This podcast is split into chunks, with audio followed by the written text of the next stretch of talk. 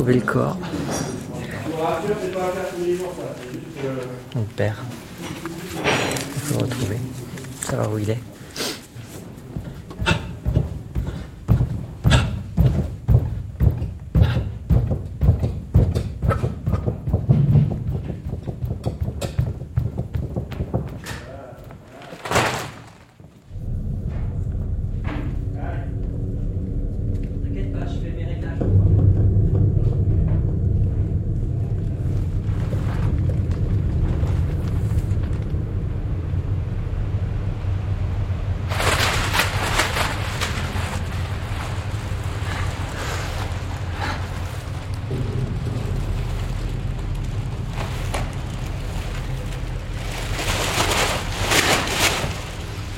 Firmina, elle a enfilé totalement sa combinaison en vinyle blanche. Elle a enfilé donc les bras, qui sont terminés par des gants. La combinaison a comme un masque, comme une capuche, et elle est entièrement enfermée dans la combinaison.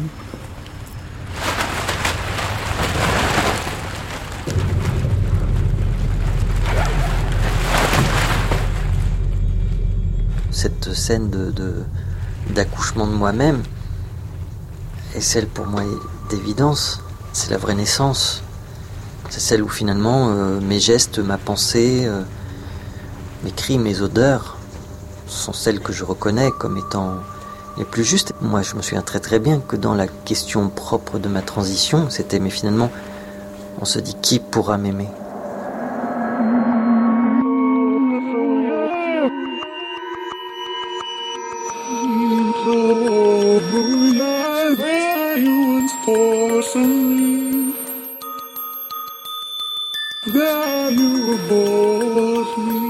Cas, ne me demandez pas de raconter ma transition.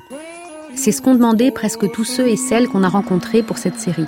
Parce que c'est ça que montrent la plupart des documentaires. Et ces récits deviennent comme des contes qui empêchent de raconter comment la médecine a mis la main sur les transgenres, en a fait des malades mentaux et les a contraints, sous couvert de psychiatrie, à subir des mesures eugénistes. Jusqu'en 2016, en France, pour changer son état civil, un homme ou une femme trans devait au préalable avoir été stérilisé. Et aujourd'hui encore, il et elle sont pour certains à la merci de certaines équipes médicales et de parcours volontairement labyrinthiques. Et le plus rageant, c'est de mesurer tout ce temps perdu pour admettre un jour, bientôt, que ces contraintes étaient délirantes, normatives et cruelles. Pourtant, dans les années 60, on pouvait plus facilement passer entre les gouttes. La transidentité sous le joug médical, l'invention d'un symptôme. J'ai parlé à ma mère, je lui ai dit que j'avais besoin qu'elle m'émancipe. Elle a accepté parce qu'elle a compris, elle a compris que je ne pourrais pas vivre dans mon petit patelin aux Isères, que j'avais pris une décision que je ne pouvais pas faire autrement. Ça, elle l'a très bien compris. Pour le reste, elle n'a rien compris, mais comme je le disais, il n'y a, rien à comprendre. C'est comme ça. Marie-Pierre Pruvot est romancière et ancienne meneuse de revue au cabaret Le Carousel. Au départ, le Carousel a été un moyen de me réaliser. Et justement, euh, comment est-ce que vous avez entendu parler, Marie-Pierre Pruvot, de, des hormones et puis de se faire opérer eh, Voilà, voilà, l'opération. Maintenant, vous voulez savoir l'étape opération Je voudrais savoir en fait comment finalement les informations, parce que c'est compliqué de, trouver ces, des informations euh, sur ça. Ah oui, alors ça, ça n'existait pas. Donc, des hormones, c'est Coccinelle qui en a entendu parler. De toute façon, on entendait parler plus ou moins de ces choses-là. Parce qu'il y a eu une américaine célèbre qui s'appelait Christine Jorgensen. On n'avait pas encore entendu parler de Lily Elbe avant la guerre de 39-45, mais il y avait vers 1952, je crois, Christine Jorgensen, moi j'étais encore en Algérie, qui a fait parler d'elle. Et alors on disait que c'était spécial, c'était un ancien GI, on le voyait en militaire, etc. Et alors il paraît que c'est devenu une femme. Quand on en parlait avec Coccinelle, des bruits couraient et qui ne nous satisfaisaient pas, des détails que je passerai sous silence. On ne voulait pas en entendre parler. À nos yeux, c'était un peu raté, quoi. Le problème n'était pas résolu encore. Donc, euh, les hormones, elle cherchait. Un jour, elle, elle était avec une camarade dans un train, dans un compartiment. Arrive une bonne femme qui se met avec elle dans, le train. Et elle trouve que cette bonne femme, elle est trop, quoi. Elle a une fourrure sur le dos, elle est comme ça, elle, en fait trop. Donc Coccinelle commence à rire, etc. La bonne femme comprend parfaitement qu'elle se moque d'elle, mais elle laisse rire, euh, rira bien, pense-t-elle. Et alors Coccinelle, qui a envie de faire un petit scandale, elle prend un faux sein et elle s'amuse à lancer le faux sein, à l'attraper. Elle prend un autre faux sein et elle fait comme ça. L'autre sourit et elle lui dit Mais ce serait quand même mieux si vous en aviez des vrais. Ah, Coccinelle a vraiment levé l'oreille cette fois-ci. Et Coccinelle dit Mais vous Elle dit Oui, je suis comme vous. Et alors, c'était Marie-André Schwendenamer. Et Marie-André a créé l'AMAO, Association des malades hormonaux. Et c'est vrai que toute caricaturale qu'elle était, elle passait quand même très bien. Bref, et Coccinelle, euh, il voulait pas le croire. Alors, euh, elle a dit, mais je peux vous en donner la preuve. Les preuves ont été données. Alors voilà, les, les hormones, c'était ça. Elle a commencé par les ovocyclines, euh, tout. Mais Coccinelle l'a fait, elle voulait pas le dire. Et Capucine, euh, un jour, elle a fouillé dans le sac de Coccinelle dans un restaurant. Et elle m'a dit, ça y est, j'ai vu, c'est des ovocyclines. On a commencé ça tout de suite. On n'a pas perdu de temps, bien sûr. Et on a appris à se faire les piqûres, on a tout appris nous-mêmes, quoi. Jamais de médecin consulté, qui ne connaissait pas plus que nous, d'ailleurs.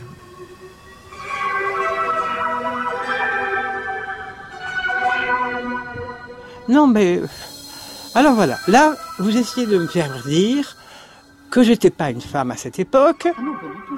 Et ensuite, on va parler de ma, transition.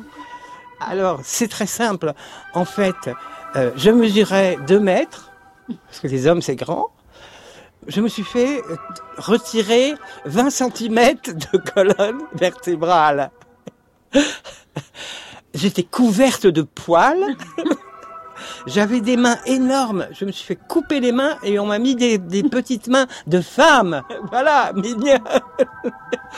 Euh, mais le, problème, c'est quand on est trans, on doit se justifier d'être trans. Hélène Azera est journaliste. Il faut toujours. Et militante d'Act Up. Dire quand j'étais petite, je jouais à la poupée. Non, mais en fait, ce qui est interdit, c'est de changer et, j'ai envie de changer, je change. Non, ça c'est interdit. Il faut se justifier. Et c'est quand même assez lourd. Euh, quand je me suis réalisé donc vers 75, il n'y avait aucune structure d'accueil, et même c'était interdit, à tel point que le, médecin français qui voulait faire ça était euh, parti euh, à Casablanca, où il a gagné beaucoup d'argent. Donc il n'y avait aucune structure, rien, rien, rien. Et j'avais une, amie très belle, qui est toujours une amie, Michel. Elle m'a pris par la main. Elle allait voir, elle avait un copain qui était euh, amoureux d'elle, il y avait beaucoup d'hommes qui étaient amoureux d'elle. Et elle lui a dit, tu lui fais son ordonnance. Ça s'est passé comme ça. Il y en a, il fallait qu'ils attendent dix ans.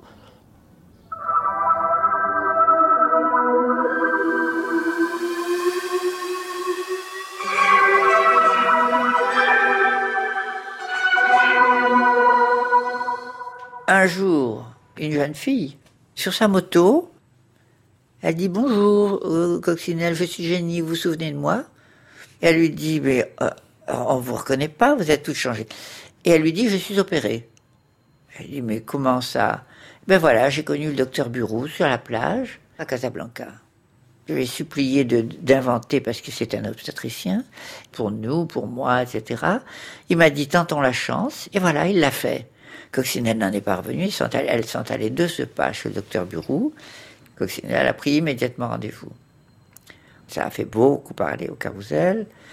D'autres ont pris rendez-vous tout de suite. Moi, j'ai attendu de voir. J'ai attendu deux ans. Docteur Bureau a eu beaucoup de succès. Et euh, il s'est dit des horreurs sur ce docteur. À mes yeux, c'est une sorte de saint. Alors, moi, je suis allé à Londres à un moment, donc avant que ça ouvre en France. Euh, j'ai vu le grand euh, médecin de, Charing Cross, et au bout d'une heure, euh, il me dit, si vous voulez, j'appelle le chirurgien, je vous le présente. là, je payais aussi. C'était plus pareil, tout d'un coup. Et le changement d'état civil, ça aussi, c'est quelque chose qui s'est fait facilement à l'époque, paradoxalement. Oui, oui, oui, ça, ça s'est fait assez facilement, surtout en province. On disait par exemple, moi c'est ce que j'ai fait en Algérie, j'arrive chez l'avocat, je dis voilà, euh, à ma naissance, euh, j'ai été déclaré du sexe masculin, je demande une rectification. Il me dit mais naturellement, madame, euh, voilà comment ça se passait. Et après le mariage de Coccinelle, il y a eu un blocage total. Alors certains en voulaient à Coccinelle d'avoir tout, tout fait bloquer par ces scandales, par ce mariage, etc. C'est-à-dire que les gens, j'entends parler des juges et, et, des médecins, des gens qui ne s'étaient jamais intéressés à ça. Tout d'un coup, s'est dit, mais voilà, on pourrait se saisir de cette question, ça nous, on aurait une autorité supplémentaire. Je suppose que c'est comme ça. C'est scandaleux, c'est affreux, mais arrêtons ça. Voilà ce qu'ils se sont dit. Alors ils ont bloqué autant qu'ils ont pu. Et puis, c'est difficile. Il y a des choses qui sont imbloquables.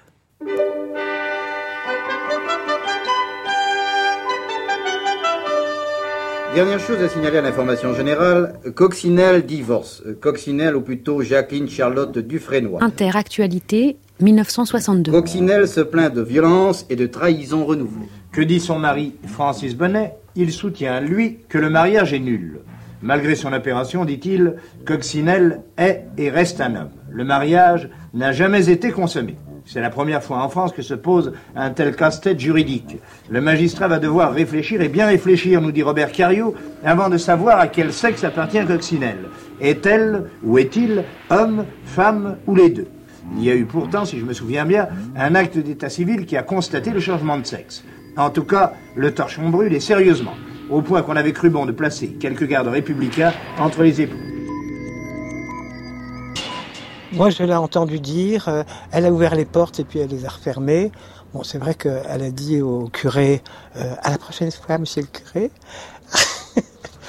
et on voit bien qu'il y avait une espèce d'hypocrisie, qu'il savait très bien que c'était des opérations de changement de sexe, et il faisait semblant de croire que c'était des personnes hermaphrodites.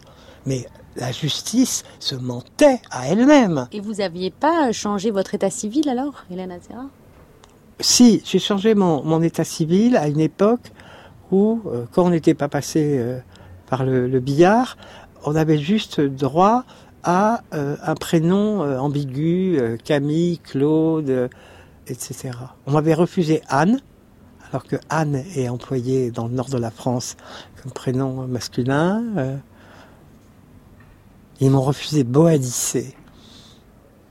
Ma reine britannique préférée, celle, celle qui a brûlé Londres. En même temps, c'est plus compliqué. Avant, c'était un merdier incroyable où dans chaque municipalité, c'était une autre chose. Société médico-psychologique, séance du 14 janvier 1952. Observation. Elle, âgée de 22 ans, entre à la maison de santé de Villévrard le 26 septembre 1946 après un an de traitement psychanalytique. Rien à signaler comme antécédent héréditaire avoué. Ses parents sont bien portants. Il a un frère de 11 ans qui est normal. Aucune maladie grave durant son enfance. À son entrée à l'hôpital, on se trouve en présence d'un jeune homme qui porte une chevelure longue à type féminin.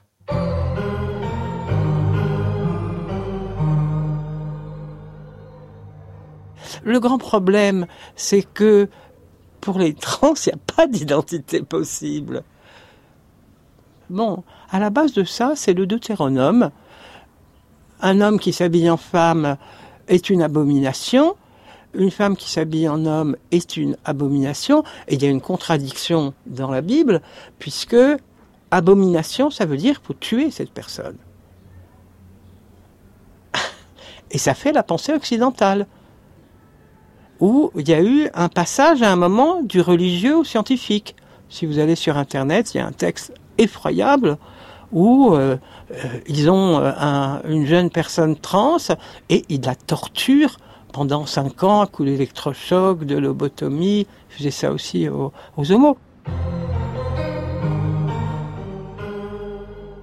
Elle est soumise au traitement suivant.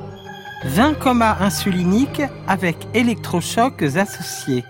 Aucun résultat. En janvier et février 1947, deuxième série de 31 comas avec électrochocs associés. En juillet 1949, on observe une amélioration transitoire de l'état mental qui n'a qu'une courte durée. Le 14 février, au cours de la dixième séance, syncope bleue, apnée irréductible et arrêt du cœur. Tentative de réanimation pendant trois heures. Le malade meurt 23 mois après la lobotomie. Mais ce qui est intéressant, c'est un discours laïque, euh, scientifique. Il est aussi affreux que le discours religieux. Donc, euh, on peut pas parler des trans sans parler de discrimination. C'est pour ça que j'en ai marre, ces histoires de transition. Il y a au moins 20 films 20 films. Gaston est devenu euh, Marguerite, euh, Marguerite est devenue Gaston. et, et ça mène à quoi? Comment vous auriez réagi si, comme euh, aujourd'hui, il vous avait fallu suivre un processus euh, pour faire ce que vous avez fait finalement assez librement Tout à, fait librement. Ben, je, je, crois que j'aurais fait comme tout le monde parce qu'il est très difficile de ne pas faire comme tout le monde quand on, est dans un flux et on le suit. Mais ça m'aurait humilié. Euh, aller chez un médecin, c'est déjà être un peu malade, vous comprenez. Qui me dit que les, les psys ont la science euh, si profonde et si sûre qu'ils vont décider de ma vie. C'est trop délicat. Cela dit, c'est vrai qu'on voit aussi des suicides.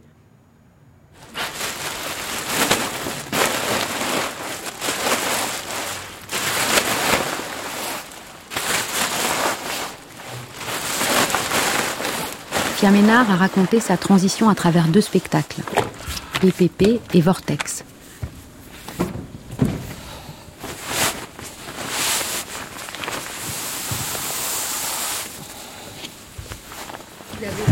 Un juste au corps et vous remplissez la combinaison en entier de sac plastique.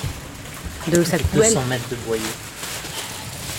Ce sont les, fameux boyaux. Imaginez les longueurs d'intestin que nous avons.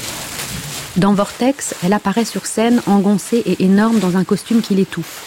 Pour finir par renaître telle la Vénus de Botticelli. C'est du corps de l'homme corps de la femme, le corps de la femme est de toute façon, par le critère patriarcal, érotisé. Donc, je suis bien obligé d'accepter que mon parcours est aussi un parcours érotique. C'est un parcours érotique là dans le bon sens aussi, c'est que c'est celui de la vie. C'est le fait d'être à un moment libéré du poids du corps, d'être euh, ailleurs, d'être dans une sensation qu'on n'arrive pas à déterminer, mais qui finalement nous fait renaître.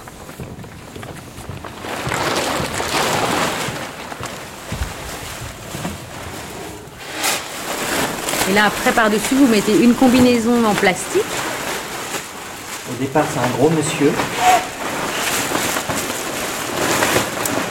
Et après, ça finit sur une jeune de 20 ans.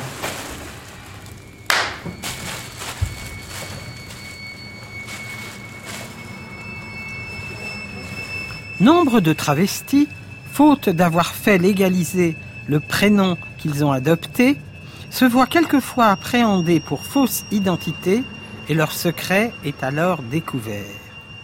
Or, des cas moins rares qu'on serait tenté de le supposer où le sexe véritable de l'individu, par exemple, n'est découvert qu'à sa mort, prouve que beaucoup de travestis masculins et féminins jouent leur vie durant le rôle qu'ils ont choisi.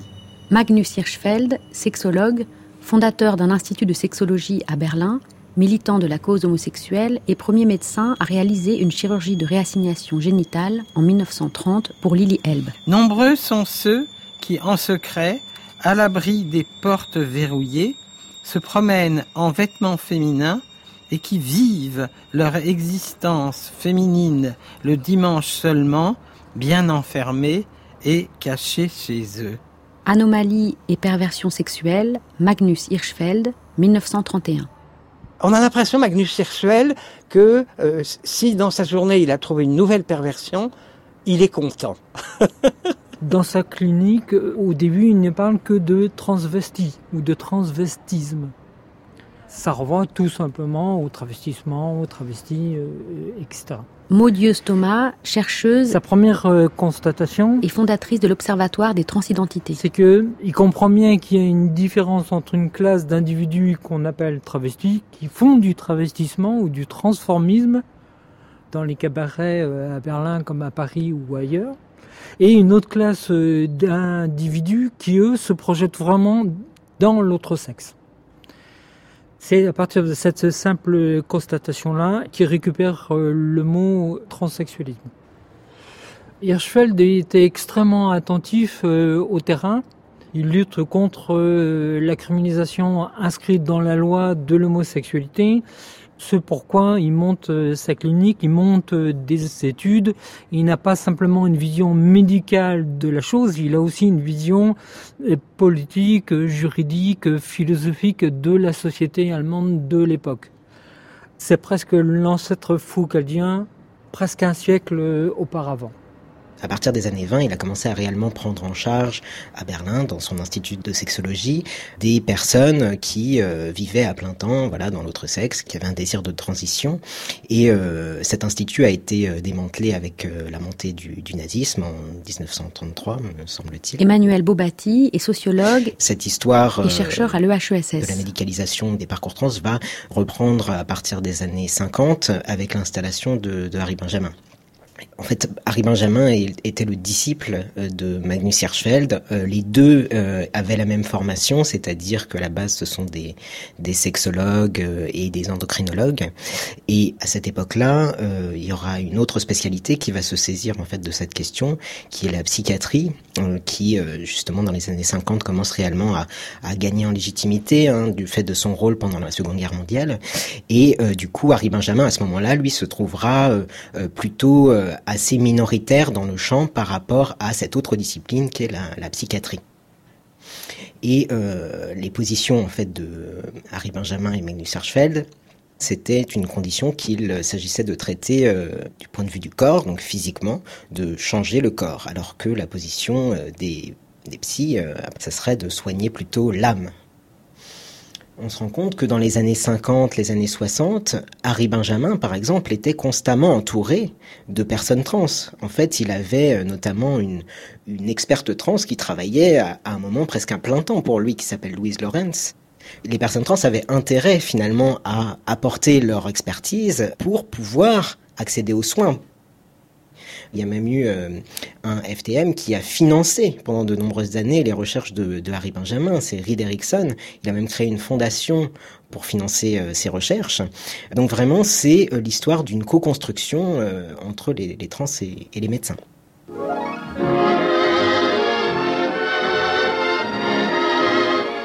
Christine Jorgensen, who used to answer to George, creates quite a stir as she returns home to New York from Copenhagen. Christine Jorgensen, de retour à New York en 1952. That transformed her from a boy into a girl. Very impressed by everyone coming. On peut tirer ce fil entre Magnus Hirschfeld, son disciple Harry Benjamin, Harry Benjamin qui va lui-même suivre Christine Jorgensen, il fera son suivi en fait aux États-Unis à ce moment-là, et cette opération, en fait, va être extrêmement médiatisée.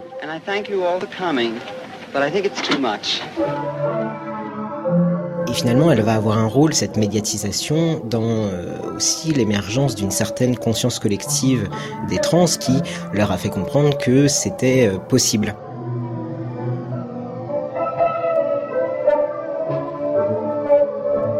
dans euh, le contexte de l'époque aux États-Unis, années 50-60, émergent ce qu'on appelle les cliniques de recherche sur l'identité de genre. Et ces cliniques de recherche sur l'identité de genre, en fait, ne permettent pas donc aux personnes trans d'accéder à des modifications corporelles, mais le permettent par contre aux intersexes. Et euh, du coup, les trans, avec cette médiatisation de l'affaire Christine Jorgensen, de son opération, se disent voilà, c'est possible.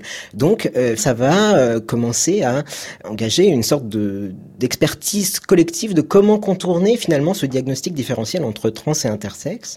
Et donc, beaucoup de trans vont se présenter dans ces cliniques en essayant de se faire passer pour intersexes, pour pouvoir avoir accès aux modifications corporelles. Et au bout d'un moment, euh, les psys se rendent compte que euh, finalement, ils ont donné accès à des modifications corporelles, à des opérations, aux hormones, à des trans qui se sont fait passer pour intersexes. Donc euh, ça provoque voilà une sorte de mise en crise au fil des années 60 de l'approche psychiatrique du traitement de l'âme uniquement. Et du coup, euh, on en arrive finalement à ce compromis. Euh, les trans auront finalement accès à des modifications corporelles parce que de toute façon le protocole ne tient pas et qu'ils le contournent, mais ils en passeront par une évaluation psychiatrique, donc les psychiatres gardent quand même une main mise sur ce protocole de soins qui sera ensuite destiné aux trans et qui est encore le protocole finalement d'aujourd'hui.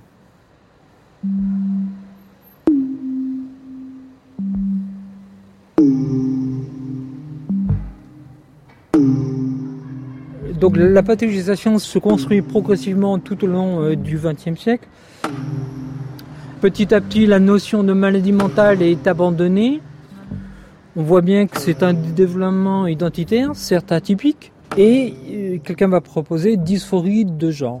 Donc plus on avance dans le temps, plus on s'éloigne de l'idée de maladie mentale, premièrement, de l'idée de déviance, euh, deuxièmement, plus on dépathologise, plus on va parler d'identité de genre et plus d'identité sexuelle. Est-ce que vous avez l'impression, euh, Maudit Thomas, qu'en France, finalement, c'est aussi l'héritage de Lacan, qui avait des mots très durs, qui lui a pathologisé à l'extrême la question euh, transsexuelle, qui a finalement marqué aussi tout le regard médical et le regard psychiatrique français sur ce qu'on appelait à l'époque le transsexualisme? Alors il y a un moment extrêmement célèbre euh, qui a fait euh, date pour beaucoup euh, de gens. C'est un entretien de Lacan avec le fameux patient Michel H. Donc ça se passe dans un hôpital et Lacan déroule son tapis avec des mots comme trouble, trouble mental, maladie mentale, déviance, anormalité, atypie, etc. Donc là, le mot qui domine, c'est la psychiatrie et avec lui, euh, la psychanalyse qui cherche à comprendre, qui cherche à aider, qui cherche à soulager euh, de la souffrance. Et tout ce contexte clinique va arriver, va nourrir la prise en charge euh, en France qui se décide en 1979 avec le professeur Jacques Breton, neuropsychiatre de l'hôpital Fernand Vidal. À partir du moment où la première équipe se met en place, donc l'équipe, elle, est créée officiellement en 79, mais il travaillait déjà avant, évidemment. C'est juste une sorte de création officielle, on va dire. Karine Espinera, sociologue. Elle, existe, on a une équipe pluridisciplinaire, donc elle est faite d'un entraîneur, d'un chirurgien, d'un psychiatre. Et fondatrice de l'Observatoire des transidentités. Et donc en fait, depuis cette époque, si on y réfléchit bien, on regarde les termes du protocole, il a très peu changé. Quelque part, on a bien ces deux ans, on a cette équipe pluridisciplinaire, on a un monde de fonctionnement qui est rodé maintenant depuis plus de 30 ans. Au fond, la seule psychiatrie qui va subsister, y compris jusqu'à aujourd'hui, c'est que la personne qui dirige euh, une équipe, c'est un psychiatre, du moins en France.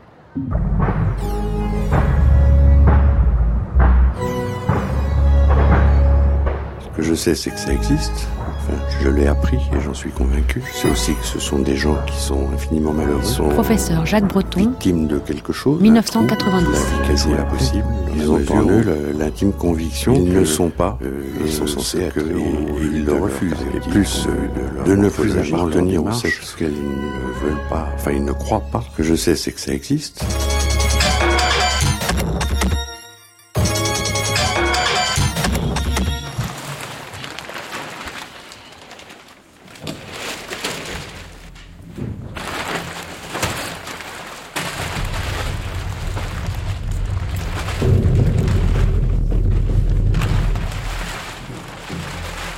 Y a cette vraie question de, l'enfermement.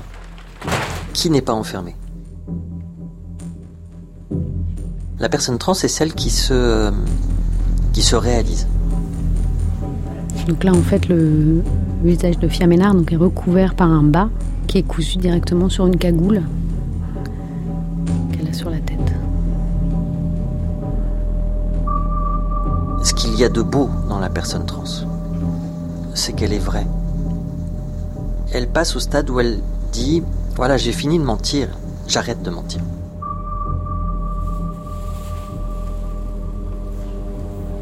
On reprend justement la tête de la première note.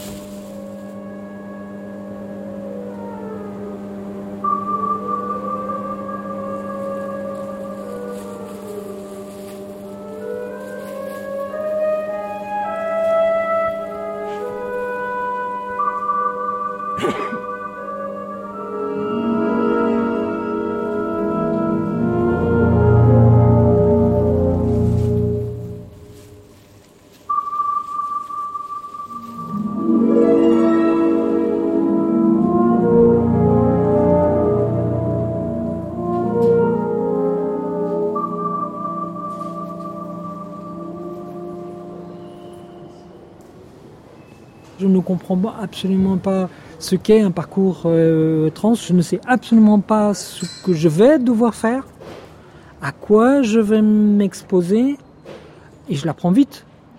Des brutalités, des contrôles policiers, une seconde rupture euh, familiale, un licenciement abusif, euh, etc. C'est tout ce contexte-là dédoublé par le fait que j'ai une vie extrêmement solitaire, extrêmement austère.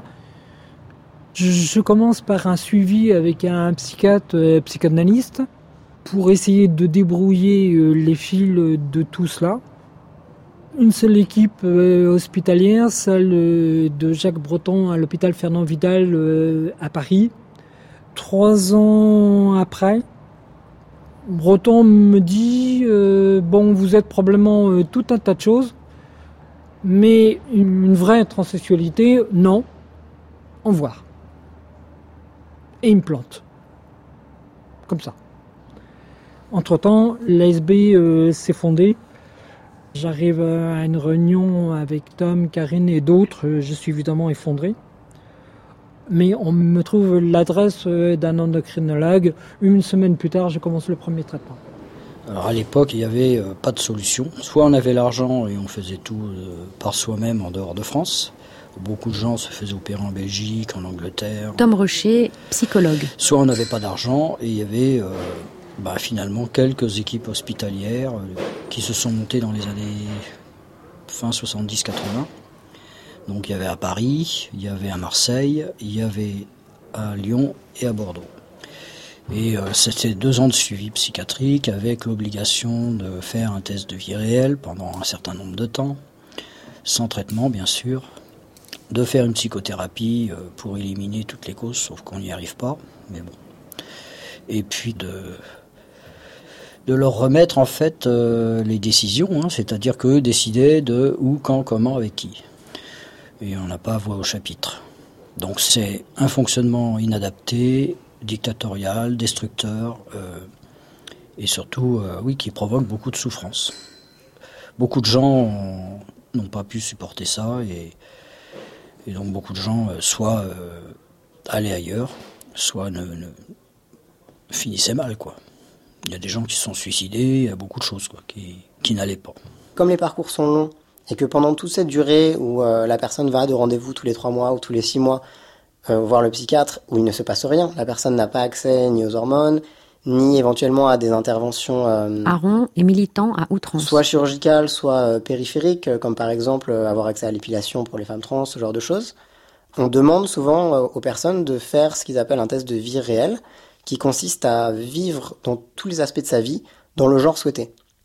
Et donc je vous laisse imaginer la difficulté que ça peut amener selon la situation des gens, selon leur profession, selon leur cadre familial, leur cadre amical, de devoir s'affirmer dans un genre sans avoir accès à aucun outil de transition finalement, et en plus sans soutien du coup, puisque l'équipe en fait n'apporte pas un soutien. C'était le, milieu des années 90, donc euh, entre guillemets, je suis arrivé sur le marché trans, euh, et donc le contexte était compliqué parce que toutes les informations que j'essayais de glaner sur, euh, bon ben voilà, ça y est, j'ai compris ce que je suis et où je veux aller, comment je m'y prends? La seule information qui était là, c'est les équipes hospitalières. En tout cas, ça semblait être la voie la plus facile, donc avec la prise en charge de la sécurité sociale, puis un parcours entre guillemets balisé, protégé. En tout cas, c'est comme ça que je le voyais à l'époque. En fait, ça n'était pas du tout. Ça n'était pas du tout, donc je me suis échappé du protocole très rapidement. Je crois que la troisième, quatrième séance, je me suis dit c'est du foutage de gueule. En fait, déjà, le psychiatre, je, je veux dire qu'il s'emmerdait, quoi. Il s'emmerdait avec moi, parce que je lui parlais pas de souffrance, au contraire, je lui parlais de mes projets, je lui parlais de mes impératifs d'insertion sociale, professionnelle, comment est-ce que j'allais m'y prendre, etc. Donc il me dit, bon, écoutez, avec vous, pas de problème, on va accélérer les choses, pas besoin de deux ans, on va le passer euh, rapidement. Ensuite, ce qui a été la goutte qui a fait déborder le, le, vase, on va dire, la séance suivante, donc je lui dis, écoutez, euh, est-ce que vous pourriez me donner des échéances? Et là, il me regarde tout surpris, il me dit, mais comment ça? Comment ça J'ai dit, vous m'avez dit ça, ça, ça et ça. Donc il y avait une personne, alors, je sais pas, peut-être un, une médecin, je, aucune idée, qui il me l'a même pas présentée, puis elle me regardait. Comme ça, elle était dans un coin. Et là, il nie m'avoir dit ce qu'il m'a dit. Il m'a dit, ah non, mais moi je vous ai jamais rien dit de tout ça. Jamais, jamais. Je retrouve Maud et j'en parle. Il y avait un copain qui était là, qui était suivi par le même psychiatre, Thibault. Il me dit, il m'a fait le même coup, devant mes parents. Et là, j'ai compris en fait que ce que j'entendais, les critiques vis-à-vis du protocole étaient en grande partie fondées. Et là, je me suis dit, bon, qu'est-ce qu'on fait si en fait on teste la résilience des gens? En fait, on les pousse pour voir jusqu'où ils vont tenir, où ils vont se rebeller, où ils vont craquer, etc. Donc là, je me suis dit, là, il y a une maltraitance. J'ai dit, j'ai rien à faire avec ces gens-là et je suis allé faire mes petites affaires toute seule, quoi. Moi, j'ai eu des discussions, enfin, notamment avec une psychiatre très très connue dans le milieu et qui me disait, bon, si je peux les faire tenir plus longtemps, je le fais, quoi. Puis elle me l'a dit cash comme ça. Hein. Donc il y a vraiment cette idée de de filtrer et que les gens, à la limite, s'éliminent seuls.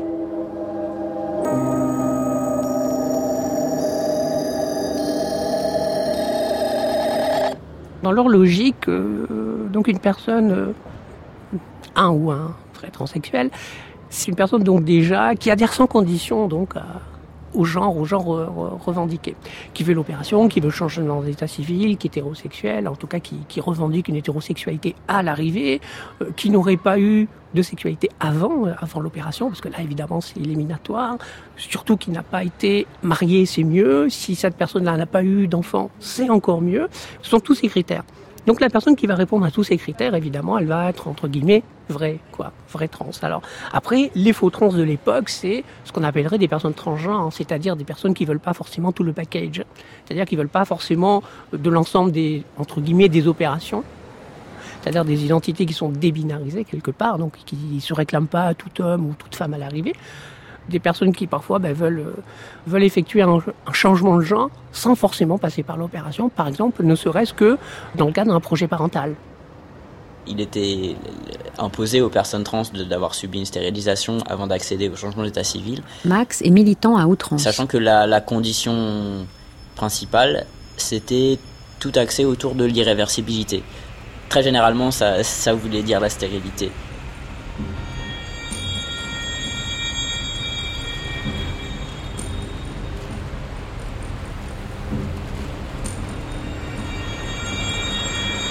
Y a un cercle, un cercle de cirque, un petit cercle, qui est entouré de ventilateurs. Certains sont en marche, d'autres non.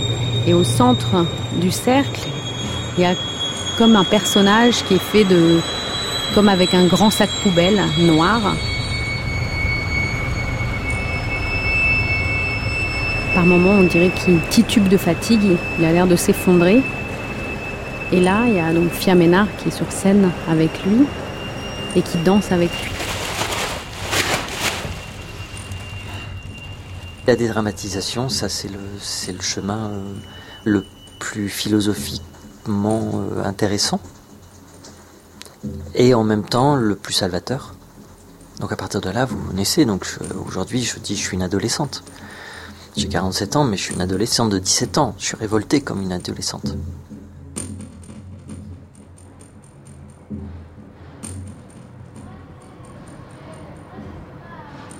Si on prend les deux ans de suivi, plus l'accès à l'hormonothérapie, plus l'accès à l'opération, donc avec un certain délai d'attente, plus le changement d'état civil, un parcours trans pouvait durer 6, 6 ans, 7 ans, 8 ans, 9 ans, 10 ans, voire plus.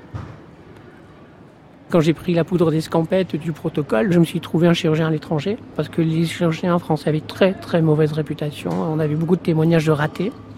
Et donc là, dans mon cadre à moi, euh, ben, c'était en Belgique, Ce qui fait que si on prend le, moment où moi j'ai commencé en monothérapie, genre six mois après j'étais opéré, quatre mois après j'avais mon changement d'état civil, ça m'a pas pris deux ans. Le changement d'état civil, mais lui il était conditionné à l'opération. Donc ça n'a pas été opéré, il n'y avait pas de changement d'état civil possible. Ce changement d'état civil pouvait prendre des années et des années. À Paris, il y avait des gens qui l'attendaient depuis dix ans, par exemple, ce changement d'état civil. Il fallait euh, fournir un nombre de papiers invraisemblable. Et surtout, il fallait subir ce qu'on appelait une expertise. On vous fait déshabiller devant plusieurs personnes et on vérifie bien que vous avez été opéré. Moi, j'ai échappé à ce truc-là, mais on a eu des témoignages, par exemple, où euh, les médecins sont allés jusqu'à mesurer la profondeur du vagin, par exemple, d'une personne, donc devant d'autres, euh, devant toute une assistance. Donc c'était quelque chose d'extrêmement dégradant, qui était extrêmement humiliant pour les personnes qui, le vivaient extrêmement mal. Ces gens-là se sont sentis une responsabilité, alors morale, éthique, juridique, tout ce qu'on veut, toutes les responsabilités du monde, ils ont pensé qu'ils devaient les assumer eux se sont dit la responsabilité en disant nous on va ôter des hommes et des femmes à cette société qui va peut-être nous demander des comptes. Donc notre devoir c'est d'en injecter des vrais. Donc à partir de ce moment-là, toute la logique du protocole et du suivi, elle est basée sur la norme, sur l'adhésion à la norme. Malgré tout, le dispositif, alors c'est peut-être l'effet pervers du dispositif, a conduit beaucoup de gens à demander euh, à, faire l'opération, ben, parce que sinon il n'y a pas de taf, il n'y a pas de logement, il n'y a pas de, il a pas de couverture de santé, il n'y a pas, il a pas tout ça, quoi, et qu'on ne peut pas vivre sans tout ça. Hum. Il y a des copines qui, ont fini par me dire, moi je suis pas sûr que j'aurais fait l'opération finalement. Ça ne veut pas dire que les gens ils sont là en souffrance parce qu'ils l'ont fait, hein, mais que peut-être ils auraient peut-être vu leur, euh, leur transition différente.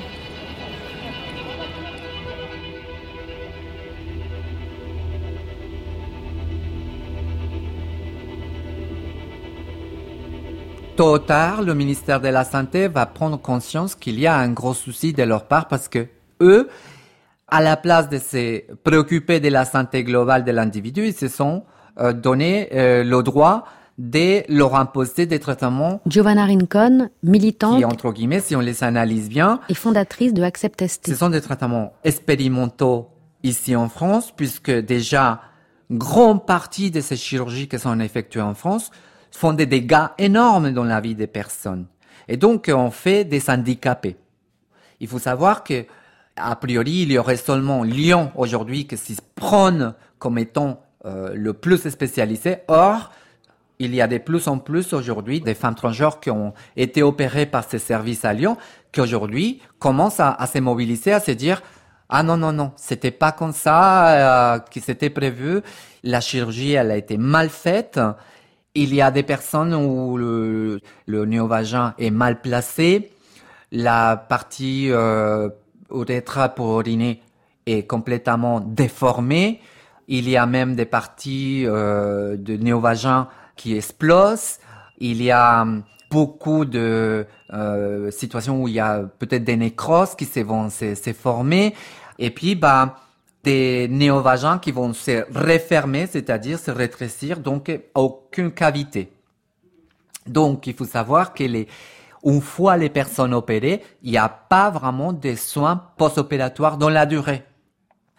C'est une zone qui a été abîmée, non seulement sur le plan génital, sur le plan de euh, santé, mais aussi sur le plan sexuel, sur le plan érotique, sur le plan de vie affective pourquoi c'est en privé de quelque chose qui est fonctionnel pour se retrouver handicapé avec quelque chose qui est imposé. Mais bon, voilà, c'était l'ordre moral. D'ailleurs, euh, c'est toujours l'ordre moral. Le problème est là. On fait de la politique, pas de la médecine. Et il y avait une obligation aussi de, de se faire opérer. Oui, bah c'est toujours le cas. C'est-à-dire que les gens qui veulent pas euh, faire de chirurgie génitale reconstructrice finale, euh, bah ils considèrent qu'ils n'ont pas à les prendre en charge ces histoires d'être des sergents du sexe, enfin de réguler l'ordre masculin et féminin, etc. Donc il se trouve que la psychanalyse sert la soupe et qu'elle continue euh, de le faire. Sam Boursier, sociologue et, maître de conférences à Lille 3. Il faudrait reparler de tous les, les psychiatres qui ont mis au point les protocoles trans et qui, de toute façon, considèrent encore que ce sont des personnes malades Je suis allée voir un, psychiatre dont on sait qu'il signe pour qu'on obtienne euh, l'autorisation de prendre la testo. Il m'a dit, je vous crois, mais vous pensez pas que c'est l'imprégnation hormonale euh, utérine, etc. Et il m'a fait un certificat comme quoi j'ai le syndrome de Benjamin quand même. Ah, des conneries, quoi. Je veux dire, c'est juste n'importe quoi. Mais le, ce qui est pas drôle, c'est que la SOFEC se reconstitue toujours parce que ils veulent pas lâcher. Donc la SOFECT, c'est un, un, groupement de médecins qui s'autoproclament spécialistes des, questions de transidentité, alors qu'ils sont, elles ne sont pas plus spécialistes que d'autres médecins, c'est-à-dire qu'ils n'ont pas suivi un cursus spécialisé, il n'y a pas de cursus euh, spécialisé. Et d'ailleurs, les, les, personnes qui font médecine, même aujourd'hui, n'apprennent absolument rien sur les transidentités ou les transitions. Donc il n'y a pas l'idée de médecin spécialiste, c'est pas quelque chose de très juste. Et donc ces équipes qui sont formées dans un certain nombre de villes de France prennent en charge les personnes trans. La raison pour laquelle la très grande majorité des assos trans se plaignent en fait de cette structure-là, c'est parce qu'il y a un certain nombre de problèmes au niveau de son fonctionnement. C'est-à-dire que euh, les équipes vont euh, déjà toujours être constituées d'un psychiatre qui est un peu la porte d'entrée de cette équipe. Et c'est le psychiatre en fait qui va décider si vous êtes trans ou pas. Et pour ça, ils ont des critères qui sont plus ou moins stupides et, discriminants. C'est-à-dire que selon les villes, ils vont peut-être euh, ne pas prendre les personnes au-dessus d'un certain âge parce qu'au-dessus d'un certain âge euh, c'est trop tard, mais ils vont pas prendre les gens trop jeunes parce qu'ils sont trop jeunes pour savoir, ils, peuvent pas quand même s'autodéterminer aussitôt. Euh, ils vont refuser les personnes qui ont le VIH, ils vont refuser les personnes qui ont des enfants, ils vont refuser les personnes précaires. Enfin, chaque équipe dans chaque ville a des critères qui lui est plus ou moins propre. Et en fait, ça donne lieu à un certain nombre de dérives, notamment sur les délais de prise en charge, jusqu'à temps que, que l'équipe décide que la personne peut démarrer un parcours de transition. Et euh, ces équipes-là ont une version qui est vraiment extrêmement aérée de ce qu'est une personne trans. C'est-à-dire qu'il faut euh, correspondre à un espèce de cliché. C'est surnormatif. Patient suivant. Pierre, à toi. Il fait l'objet de réticence depuis euh, déjà un certain temps parmi nous. Il avait été écarté il y a dix ans à cause de son âge, parce qu'il est quand même né en 1948. Hein. Réunion d'équipe de la SOFECT à Lyon. Je, crois quand même qu'on a toujours dit que l'âge n'était pas une limite. France 3 en 2012. Non, autrefois on l'a dit, puisque quand il s'est présenté la première fois à 42 ans, il a dit que c'était limité. Depuis 3 ans, on a dit que c'était plus limité. Voilà. Hein moi, je pense qu'on l'a à peu près cerné. 63 ans, 4 euh, ans, c'est une personnalité qui est figée. Il ne va pas changer. Euh, on ne va pas remettre en question ses équilibres de vie à 64 ans. Pourquoi une chirurgie Enfin, tu vois, pourquoi une chirurgie maintenant La SOFECT, ça veut dire Société française d'études et de prise en charge euh, du transsexualisme jusqu'à il y a un mois. Et il y a un mois, il et elle ont eu la bonne idée de changer le T de SOFECT pour transidentité pour se donner un peu une, bonne image de modernité. Mais euh, à côté de ça, ce qui est incroyable, c'est que quand on parle à ces personnes-là, à un certain nombre de personnes au sein de la SOFECT, on se rend compte des discours transphobes qu'ils ont et de la dangerosité en fait de ces gens-là qui sont convaincus de, sauver des, pauvres petites personnes trans euh, qui souffrent dans leur service.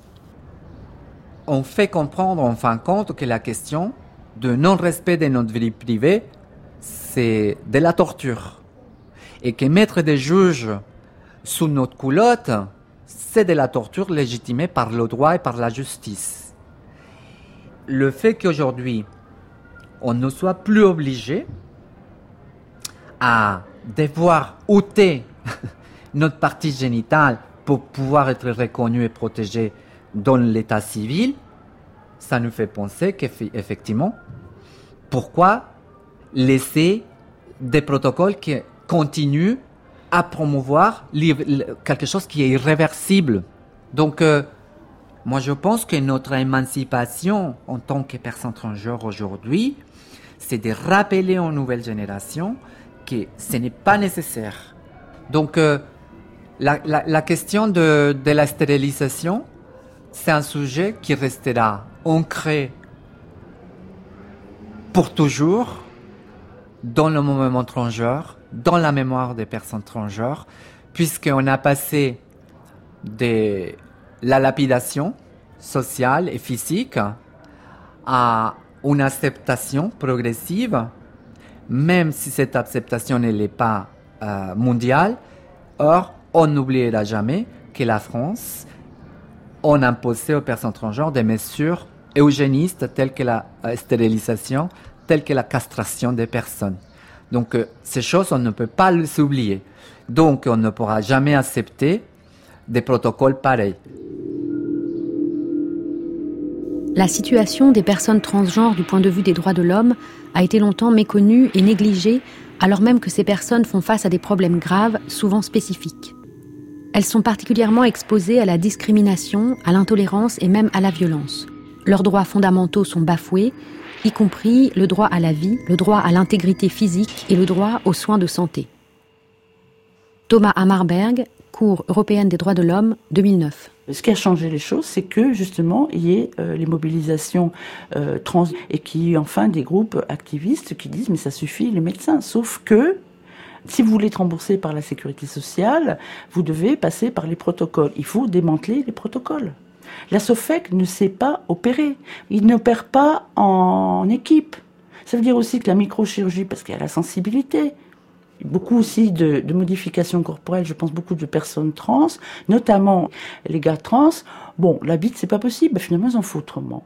Ils sont identifiés comme des hommes avec un vagin. Ils ont dit, comme dit Kate Bornstein, qui est une personne trans formidable euh, américaine, euh, moi je garde la plomberie, je garde l'électricité, tout ce qui marche.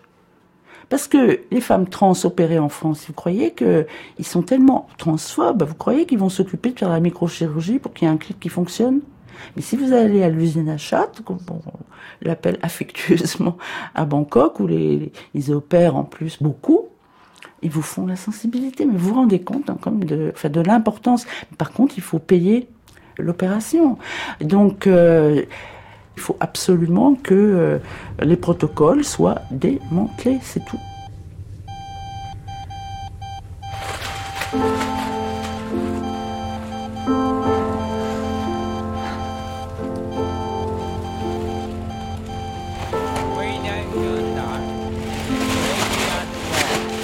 Merci à Aaron et Max, Emmanuel Bobati, Sam Boursier, Karine Espinera, Hélène Azera, Fia Ménard, Marie-Pierre Pruvot, Tom Rocher, Giovanna Rincon et Maudieuse Thomas.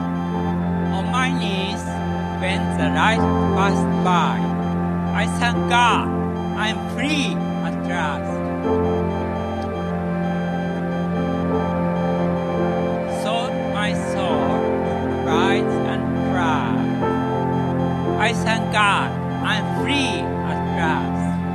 Some of these mornings, bright and fair. Merci à Océan et aux associations Accept ST et Outrance. Prise de son Hélène Langlois et Clémence Bonfils. Documentation Antoine Vuilloz, Véronique Lefalaire. Archivina Linda Simon. Mixage Catherine Dérété. La transidentité sous le joug médical, l'invention d'un symptôme un documentaire de Perrine Kervran réalisé par Annabelle Brouard.